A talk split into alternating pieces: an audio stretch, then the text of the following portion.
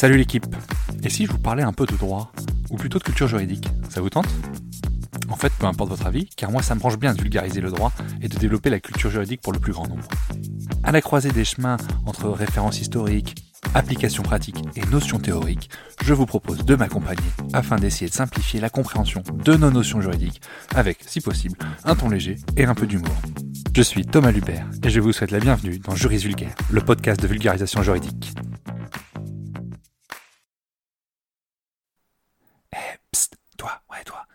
Veux me donner un petit coup de pouce, donne une note et un avis sur le podcast. Ça aide au référencement et surtout ça me fait très plaisir. Allez, bonne écoute. C'est l'événement de la rentrée 2023. Et non, je ne parle pas de la Coupe du Monde de rugby où le 15 de France est favori malgré la blessure de Romain Tamac. Romain, si tu m'écoutes, je pense que tu m'écoutes pas, mais on pense à toi. Je parle évidemment des élections sénatoriales. Certes, ça intéresse pas grand monde, mais il faut quand même qu'on en parle. Alors, ce qu'il faut dire d'abord sur les élections sénatoriales, c'est qu'elles ne concernent pas tout le monde, pas tous les électeurs, ni vous ni moi, sauf si vous êtes grand électeur. En effet, les sénateurs sont élus au suffrage universel indirect, c'est-à-dire que tout le corps électoral ne vote pas, c'est seulement des grands électeurs. Les élections sénatoriales, elles ont lieu tous les trois ans et on renouvelle à chaque fois la moitié du Sénat. Si vous me suivez bien, les sénateurs sont donc élus pour six ans et tous les trois ans, on renouvelle la moitié du Sénat, comme c'est le cas cette année. Les élections, elles ont été fixées au dimanche 24 septembre 2023. On renouvelle donc la moitié du Sénat à cette date précise. La moitié des sénateurs remettent en jeu, remettent en cause leur siège. Le Sénat, c'est le représentant des collectivités territoriales. Donc, on renouvelle la moitié des départements, tout simplement. En 2023, on renouvelle les départements qui vont du 37, l'Indre-et-Loire, au 66, les Pyrénées-Orientales. Cela inclut également des départements d'Île-de-France et six territoires d'outre-mer, ainsi que les six sénateurs français de l'étranger. Le mode de scrutin utilisé pour les élections sénatoriales est un peu particulier puisqu'il mêle deux types de scrutin en fonction de la taille du département et du nombre de sénateurs qu'on y élit. On a pour les départements les plus peuplés, c'est-à-dire ceux où on élit plus de trois sénateurs, un scrutin de liste à représentation proportionnelle.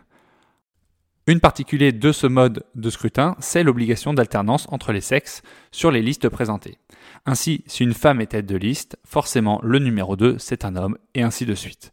Pour les départements les moins peuplés, où on élit un ou deux sénateurs, le scrutin majoritaire à deux tours est appliqué, comme pour l'élection présidentielle. Chaque candidat doit également être accompagné d'un suppléant de sexe différent. Vous allez me dire, d'accord, très bien, on a compris, mais qui vote? Contrairement aux élections où on est tous appelés à voter, ici on parle de grands électeurs. Les grands électeurs, ce sont des élus des collectivités territoriales. Concrètement, ils sont 162 000 en France et ils sont principalement conseillers des conseillers municipaux, généraux, régionaux et parlementaires des départements. Selon la Constitution, le Sénat, comme je vous le rappelle, a pour rôle de représenter les collectivités territoriales.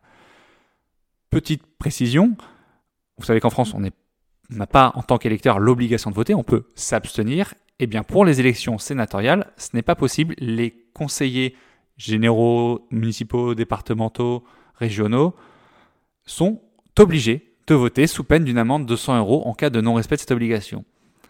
Les règles de participation varient selon euh, la taille des communes, je ne vais pas rentrer dans ces précisions un peu euh, techniques.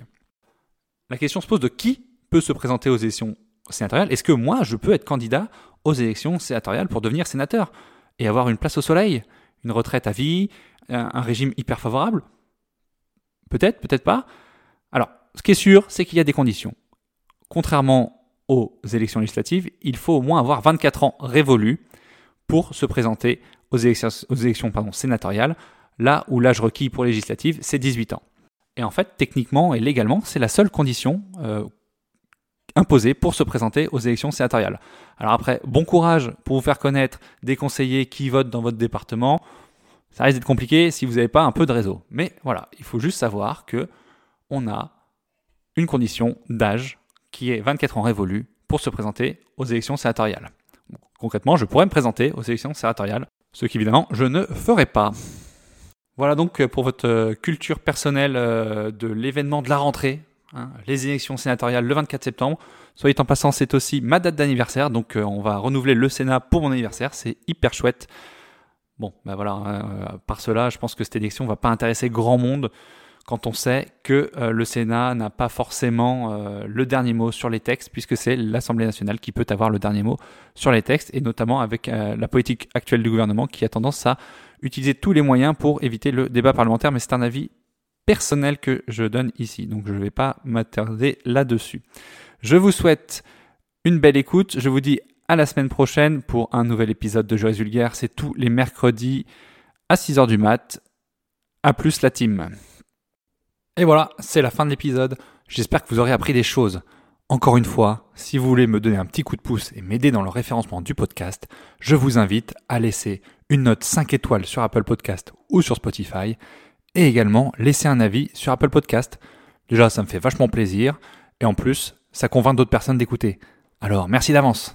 À plus la team.